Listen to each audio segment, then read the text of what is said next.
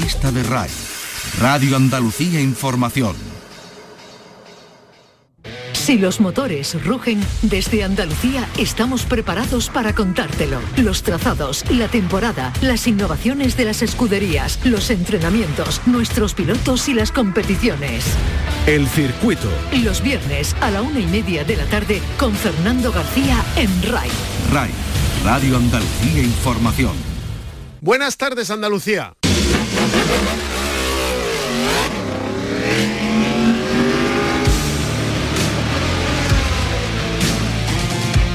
Arranca el Mundial de Motociclismo. Lo hace con el Gran Premio de Qatar.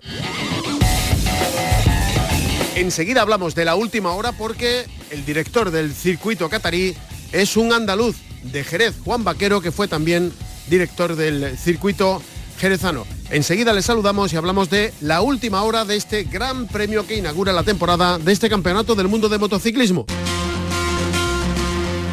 Parece ser, si no hay novedad y tocamos madera, que será después de dos años un campeonato del mundo como los de antes. Ojalá se cumplan estas previsiones. Y además volvemos a tener en la parrilla dos pilotos andaluces.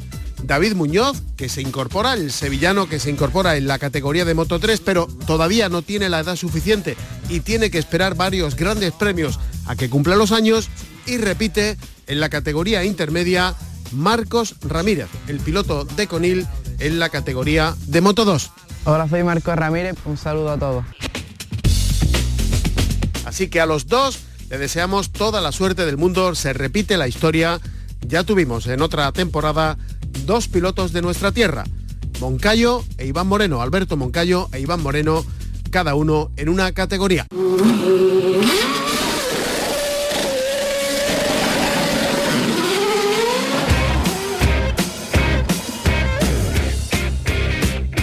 Tenemos más cosas este fin de semana. La Fórmula 1 no comienza, pero vamos a analizar detenidamente lo que hemos visto en los primeros ensayos de pretemporada. Ensayos que se han disputado en el circuito de Montmeló. Ahora enseguida llegarán los test oficiales a Bahrein, pero vamos a analizar con virutas de goma, con zapico, qué se ha visto en estos primeros test de la temporada. Tenemos aquí en nuestra tierra Campeonato de Andalucía de Rallycrono en Casa Bermeja, en la provincia de Málaga. Mañana sábado a partir de las 4 de la tarde van a ser las verificaciones, a las 8 la ceremonia de salida y el domingo a partir de las 10 de la mañana la salida del primer participante. Tenemos también Campeonato de Andalucía Extremo 4x4 en el circuito de Huércal, en Almería. Mañana sábado a partir de las 12 y cuarto y el domingo a partir de las 8 y media de la mañana. Y tenemos también Campeonato de Andalucía de Cross Country. Se va a disputar en el Castillo de las Guardas en Sevilla el domingo a partir de las 6 de la tarde. Arrancamos, en la realización está Marcelino Fernández. Esta es nuestra dirección de correo electrónico, elcircuito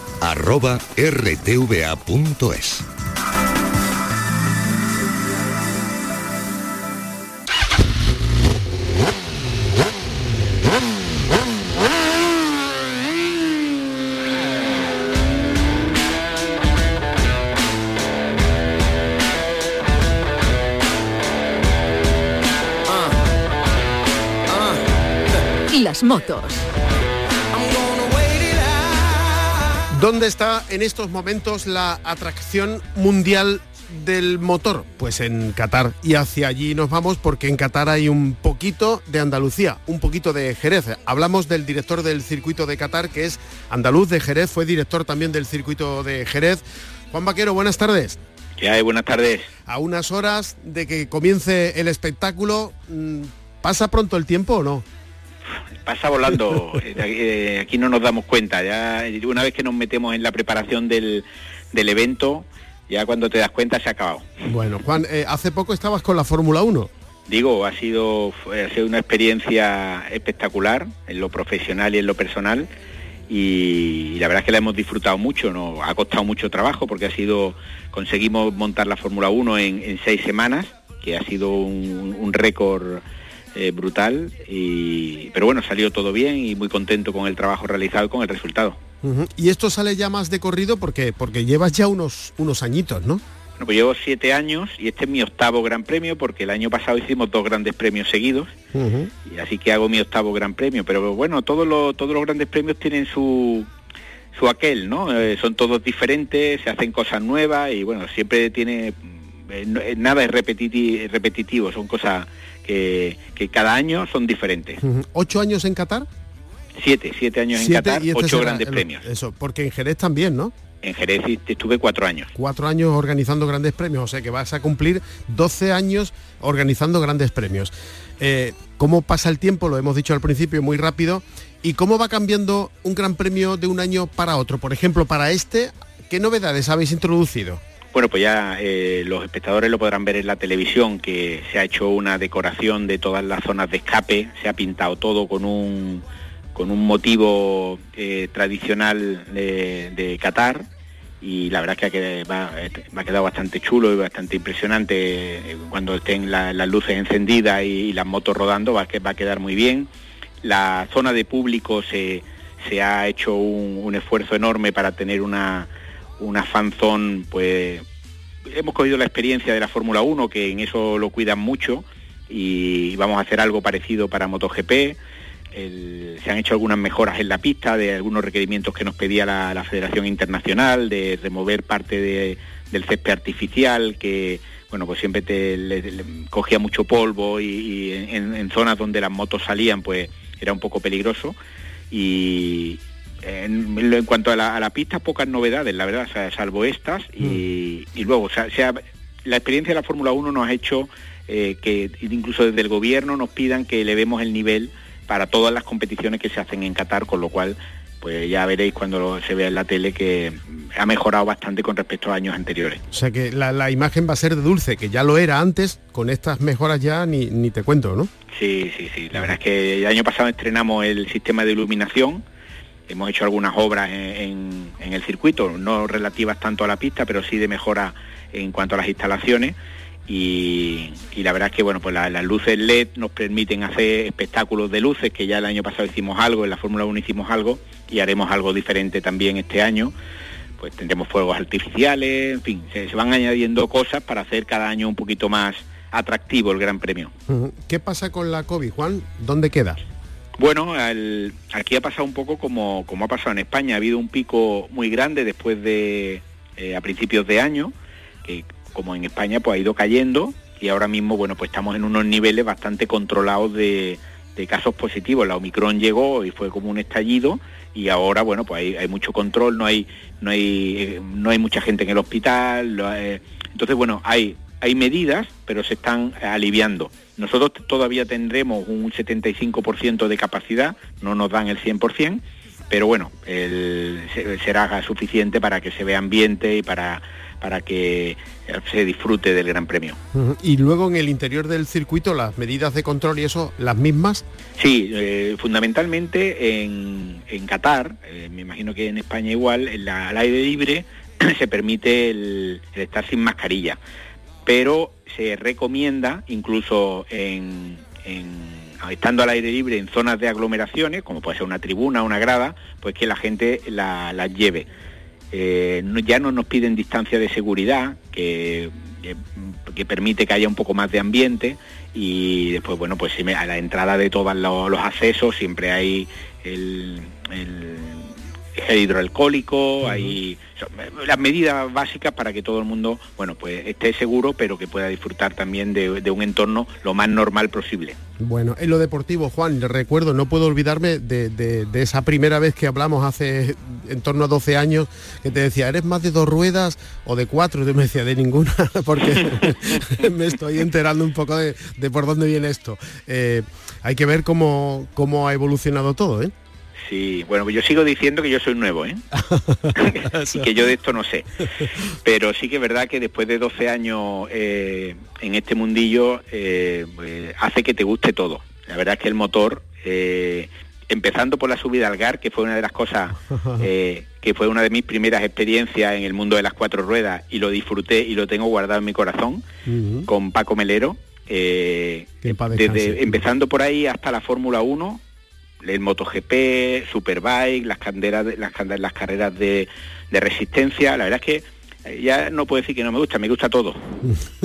me gustan de dos, de tres y de cuatro ruedas. Y las que vengan. Eh, y en lo deportivo, por ejemplo, por, por hablar de, la categoría reina de MotoGP, eh, ha habido mucha polémica, todo el mundo opinando en las redes sociales sobre si, si Mar Márquez ha vuelto, no ha vuelto. algunos dicen que, que no ha vuelto porque no se fue.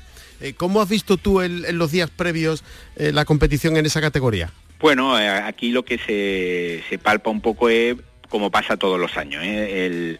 todos los años, en principio, incluso la gente que cuando viene de los test, eh, nadie se fía de nadie y todo el mundo espera a ver qué pasa en la primera carrera. En la primera carrera, que es la de Qatar, ahí es donde se ve ya un poco dónde está cada uno. Todo el mundo juega un poco al despiste, con eh, pues que pues, si está bien físicamente, si no está bien físicamente, si la moto va, si la moto no va.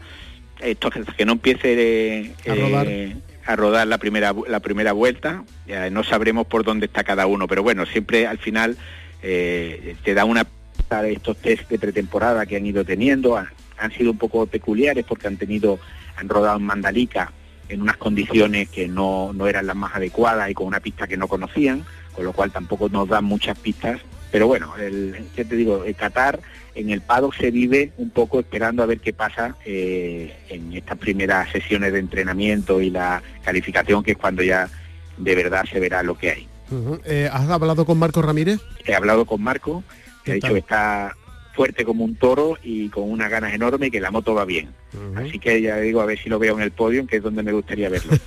He hablado también con Pedro Acosta hoy, que está también muy ilusionado, pero también con mucha diciendo bueno que los test han sido muy han ido muy bien, pero que, esto hay que verlo en la carrera. Claro, e, efectivamente, Pedro Acosta, que es una de las revoluciones del motociclismo de, los últimos años. Eh, por cierto, hablando de, de, presencias y de ausencias, ¿echas de menos a Valentino Rossi? Pues sí, la verdad es que eh, nos, nos, planteamos, estuvimos hablando con él para que viniera, porque claro, le contábamos que en Qatar había mucha afición a Valentino, como casi en todas partes, y aquí no se pudo despedir porque en aquel momento no sabía que se iba a retirar. Y entonces le pedimos que viniera para, eh, bueno, pues para hacerle un homenaje y que pudiera despedirse de la gente y tal. Pero me comentó que, está esperando su primer niño y que no se mueve de Italia. Claro. y entonces que está justo ahora en el límite, no sé si habrá sido padre ya o estará a punto, pero está justo en esta fecha y, entonces no se quería mover de Italia, así que lo dejaremos para el año que viene. Bueno, Juan, una curiosidad que tengo ya, incluso personal, el precio de las entradas. Hay mucha variación, por ejemplo, con Jerez. Estoy viendo aquí que la, la, tribuna A10 vale 144 euros, por ejemplo, y bueno, eh, está la, la Pelús en, torno a, 35 euros con, con la venta anticipada. ¿Los precios ahí cómo son? Pues mira, la entrada de de tribuna eh, está aproximadamente en eh, ciento, la, la, tribuna principal está, eh, si hablamos en euros, en unos 175 euros. La tribuna enfrente de, de los boxes. Tenemos una tribuna más cara que está en la zona de, también es una tribuna que está en la, en, la curva 10 y realmente estás viendo mucha acción porque ves desde las 6 prácticamente hasta las 12 y además, bueno, pues es una zona, digamos, más para los europeos porque hay un bar. En el resto del circuito eh, no hay alcohol. Y, ahí tenemos un, escenario, que tenemos actuaciones en directo, eh, hay un, speaker que está continuamente narrando lo que pasa en pista y un DJ que ameniza los ratos que no hay nada en pista y hay un concierto cuando acaba, tenemos en la zona de público también, tenemos un concierto al final de cada día cuando acaba la actividad en pista hay un concierto eh, en la zona de público. Y la verdad es que este año ha sido un año en el que hemos subido los precios y, porque claro, los precios de Fórmula 1 son otro, eh, es otro mundo en mm. cuanto a, nivel de precios y la gente vio lo que se pudo montar para la Fórmula 1 y se han subido un poco los precios y esperemos que haya un poco de, respuesta porque hemos hecho un esfuerzo muy grande en, el montaje, ¿no? en, el, en el tema. Pero comparado con Jerez, pues te diría que la entrada más barata que tenemos nosotros son, eh, son 40 40 euros. Más o menos, en torno a eso. La, más barata y la más cara, pues es que te he comentado que son aproximadamente unos 250 euros. Muy bien. Pues Juan Vaquero, director del circuito de Qatar, donde se levanta el telón eh, como manda la tradición, muchísimas gracias por atendernos y un saludo muy grande desde Andalucía, siempre. Gracias a vosotros.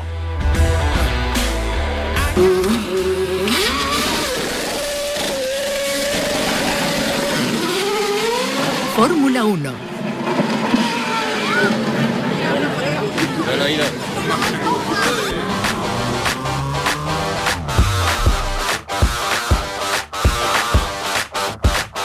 ¿Y quién mejor para contarnos qué es lo que nos depara este año en la competición, la Fórmula 1, que todo un experto? Zapico, pirutas de goma. Zapico, buenas tardes. ¿Qué tal, Fernando? Muy agradecido. Muchas gracias. Me ha sido un honor teniéndome tu programa. Igualmente, igualmente. Eh, dame un titular. ¿Titular de qué? De, las, de, las, de, lo que hemos visto hasta ahora, de lo que hemos visto hasta ahora. Ah, pues mira, van a cambiar muchas cosas, pero todo se va a quedar igual. Eso yo creo que es el titular fundamental. Vaya hombre. sí, mira, vamos a ver, este año viene un cambio fenomenal en el plano normativo. Eh, la Fórmula 1 se dan cuenta de varias cosas. Uno, se adelantan los coches, se adelantan poco. Segundo, hay cierta diferencia entre unos y otros. Eh, básicamente esas dos cosas. Y tercero, también, también para que olvidarlo, mm, todavía quedan huecos por los que la reglamentación se puede colar el espabilado y sacar un invento y, rematar a todos los demás. Entonces, bueno, pues hay dos señores ahí, Ross Brown y Pat Simons, dos clásicos de la Fórmula 1 durante las últimas tres, cuatro décadas, que eso se saben todos los trucos del mundo y todas las fullerías posibles, en parte porque las han hecho y en parte porque son los que les han dedicado a, neutralizarlas de alguna forma, son los que están los responsables técnicos de la Fórmula 1. Hasta ahora la Fórmula 1 era una, empresa, la Fórmula 1 me refiero a, la, a, la, a la gerencia Recordemos que la Fórmula 1 son básicamente son tres patas, que son uno los equipos, dos los gestores de la competición y tres la FIA, que es los que meten los paquetes, los, los que regulan el deporte en sí. Bueno, pues los de la gestión, que ahora es una empresa norteamericana de hace 4 o 5 años, se llama Liberty Media, han dicho, bueno, ¿cómo podemos mejorar esto? Entonces, han traído para este año una reglamentación muy potente, tenía que haber entrado el año pasado, por esto del COVID se retrasó mucho, porque, bueno, porque retrasaba era tan compleja que había que hacer tantas cosas, se ha reforzado mucho los coches desde el, punto de vista de la seguridad. Por otra parte, se cambia la fisonomía de todos ellos. Básicamente por fuera no vamos a ver sí vamos a ver cosillas, vamos a ver de 18 pulgadas, sino de 13, vamos a ver que los coches son ligeramente, mm, ligerísimamente más pequeños, pero también más pesados.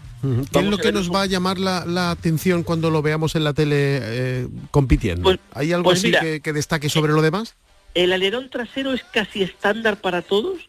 El alerón delantero cambia muy poco, muy poco, y donde va a cambiar visualmente son en dos partes. Ruedas de 18 pulgadas y la parte de la parte central del coche, los pontones, los donde están los radiadores a los lados de donde va sentado el piloto, ahí va a haber mucha, variabilidad, más alto, más bajo, más chiquito, más estrecho, más, más arredondado, más, más estrechillo. Va a haber, eso va a ser visualmente lo que más cambia. Y luego, en lo que se refiere a lo importante, los cronos, ¿Tú crees que vamos a ver algún cambio sobre lo que hemos venido viendo en las últimas temporadas? No, te olvidas, te olvidas. Y te va a dar mi teoría y creo que en los entrenamientos he visto exactamente lo que me has lo que me has leído en mis artículos de las últimas semanas y es, y es eh, los que sean capaces de hacer buenos coches ¿Quiénes han hecho coches ganadores en la última década? Pues básicamente dos, Red Bull y Mercedes. Esos son los que son capaces, ¿por qué? Pues porque tienen la tecnología, porque tienen la gente, porque tienen el know-how, porque tienen un montón de cosas que les hacen acreedores de ser los previsibles creadores de coches ganadores. En la cola, ¿quién se va a quedar? Pues los que estaban de siempre. Donde sí van a pasar cosas interesantes es a la zona media porque hay cierto espacio a la mejora. Entonces, eh, ¿quién va a ganar? Yo no sé quién va a ganar pero lo previsible sería que ganase los de siempre. Lo que sí puede ocurrir, y que va a perder, pues los que han perdido Lo que sí puede ocurrir es, uno, movimientos en la zona central y que haya gente que avance tanto para arriba como para abajo. Quien acierte mucho, por ejemplo, se prevé, huele a que Ferrari puede haber avanzado bastante y se acerque mucho a los de arriba. Y puede ocurrir gente, equipos que no hayan atinado desde un principio y que hayan ido para abajo. Lo que sí puede ocurrir son dos cosas. Uno, que el grupo se compacte mucho Si antes había diferencias de uno, de, de, uno a cuatro segundos desde, desde, los delante hasta los de detrás, puede que ahora se dé una diferencia de dos segundos y medio o como mucho tres. Eso se va a comprimir, sobre todo en el segundo año, en el, en el año 2023. Este año puede que llegue alguien y que acierte al principio y que se destaque y corra mucho. Le van a coger. le van a coger. Que lo que lo que nos puede deparar la nueva temporada es más o menos una lucha de nuevo entre Verstappen y, Hamilton, Hamilton y Verstappen, Mercedes, Red Bull, ¿no? Mm, a ver qué hace Ferrari, va a ser interesante. A mí me gustaría que, evolucionara, ¿no? más que nada por, porque estamos en un año clave para Carlos Sainz, ¿no? Bueno, Carlos Sainz lo que ocurre es que va a tener eh, bueno, va a tener espacio para poder hacer cosas. Yo, yo, tengo mucha esperanza en que Carlos Sainz, Ferrari le fabrique un coche realmente interesante, más que bueno, interesante. ¿Y por qué? Porque además eh, Carlos Sainz está a punto de, renovar su, eh, contrato. Este año, su segundo año, firmó por dos y probablemente el siguiente contrato sea al menos por otros dos años más Oye, cuatro años en Ferrari, mm, sobre todo cuando Ferrari va de menos a más. Carlos Sainz tiene una cosa muy buena. Puede que no sea un crack de los cracks, puede que no sea el piloto ganador tremendo como mm. Schumacher, como Hamilton, como Alonso. Puede que no lo sea, pero ¿sabes lo que pasa? No ha dejado de dar pasos adelante desde que llegó. Puede llegar a convertirse en un piloto ganador a base de trabajo, de esfuerzo, de ser serio y de formarse y crearse a sí mismo. Esto es muy interesante. De hecho, ya haber quedado por delante de su compañero ya es un punto a su favor, ¿no? Bueno, evidentemente hay que, hay que alegrarse que llega a Ferrari porque Ferrari le busca, Ferrari es el que le llama. Hay anécdotas muy divertidas en cuanto a esto. Las negociaciones durante el COVID fueron por teléfono, por email. Entonces lo cuenta de forma muy, muy, muy simpática el padre, Carlos Sainz padre, que es muchas cosas, pero simpático y gracioso no es. Eso te iba a decir. No es. No, Eso te lo cuenta muy gracioso el eh, padre. No es. Es un tío muy castellano, muy serio, es un tío adusto, es un tipo increíble en el plano deportivo. Sí, sí, que lo que tiene que hacer es eso, ganar y ya está, ¿no? Es un caballero, pero un tío para ir a todos los viernes al hormiguero no es. para, ir al programa del Yuyu tampoco. No ha nacido, no ha nacido. Entonces, ¿qué ocurre? Cuenta que es muy divertido que por lo visto el contrato llega en un PDF, no como en un, en un documento digital por correo y el que Carlos Sainz estaba en pijama en su casa y le dice el padre, Carlos, bájate al despacho que tienes una cosa que firmar. Y bajó pues en zapatillas y, en pijama. Entonces firmó el contrato de Ferrari, la escudería, Enzo Ferrari, historia, 75 años, tal. pues estaba allí pues con, un pijama de, recién levantado y tal, con los ojos pegados a las ocho y media de la mañana por ahí. ¿Y Alonso? ¿Qué pasa con Alonso? Mira, Alonso tengo la esperanza de que él sea capaz de sacar para adelante las cadencias del coche. ¿Dónde está ese coche? No hay mucho conocimiento de dónde puede estar. Hay quien dice que está mejor de lo que parece. Eh, bueno, pues ha sido el gran, no quiero decir el gran, el gran desastre, no, no, no ha sido eso, pero ha sido el único coche que ha protagonizado una escena verdaderamente eh, llamativa. Y era que el último día, en los tres días de, de, test de pretemporada en Montmeló, el circuito de Catalán, pues eh, hubo bueno, el equipo dice una fuga de aceite y eso tal. Bueno, yo he hablado con ingenieros y me han dicho, ese, ingenieros que no son del equipo, ¿eh? cuatro. He hablado con cuatro y me han dicho, ese motor está muerto. Bueno, cuidado, es mejor que se rompa el motor en pretemporada que durante la temporada. Esto le puede pasar a cualquiera es un motor que lo han apretado mucho, mucho, mucho. Hay muchos cambios dentro de la fisonomía del, propulsor. Es un, motor de nuevo cuño con el, con el turbo partido en dos. O sea, con una serie de soluciones diferentes que han funcionado en otras escuderías. Renault el año pasado tenía el peor motor de todos. Se tiene que hablar así de forma directa. Y yo creo que este año no van a tener el mejor motor de todos, pero desde luego sí tiene que haber dado, por, por muchas razones, deberían dar un salto de calidad. ¿Para llegar a dónde? Esto no lo saben ni ellos, no lo saben ni ellos. Mm, sí te puedo decir que no cundía el optimismo dentro de la escudería. Yo le deseo lo mejor, lo que no sé es dónde están ni tampoco sé dónde van a estar. Y no tengo claro que haya un avance, como sí lo he visto en Ferrari. Una cosa, Zapico, eh, lo que se ha visto en Barcelona, eh, me refiero ahora a los cronos, ¿es eh, suficientemente base como para que tengamos una idea de lo que podemos ver o nos olvidamos de esos cronos? No, lo único que se puede, que es medianamente fiable es el número de vueltas y te voy a explicar por qué. Mira, los coches son completamente diferentes a todo lo que se ha visto en los últimos 40 años, 40 años.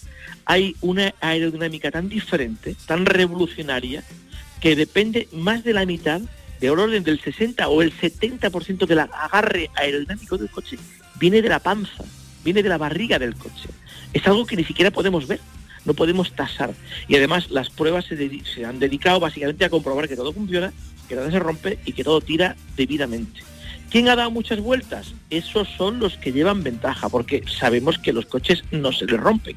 ¿Quién ha dado muy pocas vueltas? Por ejemplo, Haas o Alfa Romeo han dado muy pocas vueltas. Eso quiere decir que las cosas no les funcionaban. Pues los que hayan dado muchas vueltas saben que las cosas, si a lo mejor no han sido rápidos, saben que sí son fiables. En los test de Bahrein se sabrá si son rápidos o no. La velocidad punta, el vuelta a vuelta, o sea, perdón, la velocidad a una vuelta en, en Montmeló no es definitorio, aunque, bueno, no va a ser muy diferente de lo que se haya visto. ¿Presagia entretenimiento y diversión? Este año bastante más que otros años, ojalá, ojalá, pero fíjate, yo tengo la vista puesta, mi esperanza, mi ilusión es que el año siguiente todavía va a ser bastante mejor que este. Este es un año... De transición, ¿no? ¿Transición? Sí, si el año pasado fue un año de transición deportiva, este año pues una transición, un año de transición eh, tecnológica para crear unos cuantos años de cierta compacidad del paquete. El paquete del el grupo se va a reducir mucho la diferencia y lo que hasta ahora eran doblar dos y tres veces algún coche, esto poco a poco va a desaparecer. Es muy posible que dentro de un par de años o tres, ver doblar coches va a ser casi imposible. Es, bastante posible que ocurra esto. Pues Zapico, muchísimas gracias como siempre y ojalá se cumplan esas previsiones de que, de que haya entretenimiento este año y el que viene. Gracias. Bueno, en la, Fórmula no sabes que siempre. Siempre, siempre. Muchas gracias, ¿eh? Venga, un saludo. El circuito con Fernando García. Dos citas del mundo del motor se han celebrado esta pasada semana, esta semana que concluye, por una parte en el circuito de Jerez. Eh, ayer jueves tenía lugar por la mañana la presentación de la 31 edición de la subida Algar, una prueba automovilística puntuable para el Campeonato de Andalucía de Montaña que inaugura la temporada. Se va a disputar este fin de semana, no el que viene es la 31 edición de esta subida que en noviembre, como consecuencia de la COVID, tenía que cambiar la fecha y celebraba su 30 aniversario. Esta semana se cierra el eh, capítulo de inscritos y ya veremos la participación que reúne esta prueba que inaugura, como digo, el Campeonato de Andalucía de Montaña. Y por otra parte, eh, además de esa presentación en el circuito de Jerez, también se ha presentado en el Ayuntamiento de Granada el Rally Team Andalucía, los equipos de competición oficial de la Federación Andaluza de Automovilismo que van a disputar las pruebas nacionales de esta temporada 2022. Tres equipos andaluces van a representar a nuestra tierra en la Copa Kobe Motor y en la Copa Dacia Sandero.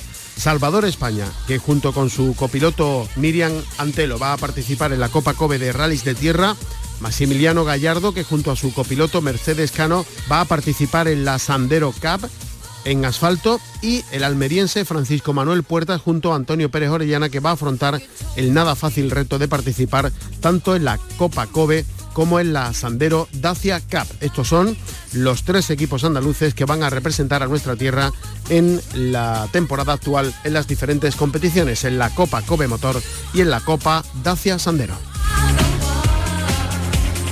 El circuito con Fernando García en RAI.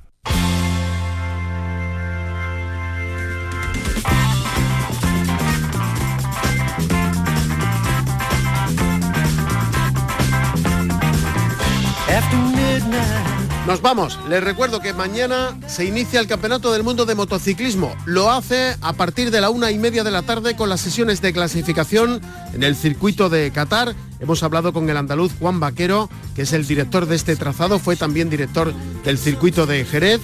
Pero tenemos más cosas anotadas en este calendario de este primer fin de semana de marzo. Por ejemplo, Campeonato de Andalucía de Rally Crono en Casabermeja, en Málaga. Mañana sábado la ceremonia de salida a partir de las 8 de la tarde, el domingo desde las 10, la salida del primer participante. Tenemos además Campeonato de Andalucía Extremo 4x4 en Almería, en el eh, circuito situado en camino de Taberno a Huércal a partir de las 12 y cuarto mañana y el domingo desde las 8 y media de la mañana. Y tenemos también Campeonato de Andalucía de Cross Country en la finca Las Hidalgas en el Castillo de las Guardas en Sevilla el domingo desde las 8 de la mañana. Así nos vamos. Volvemos el próximo viernes con más cosas del mundo del motor en nuestra tierra. En la realización estuvo Marcelino Fernández. Si van a salir a la carretera, mucha precaución y no se olviden de ser felices.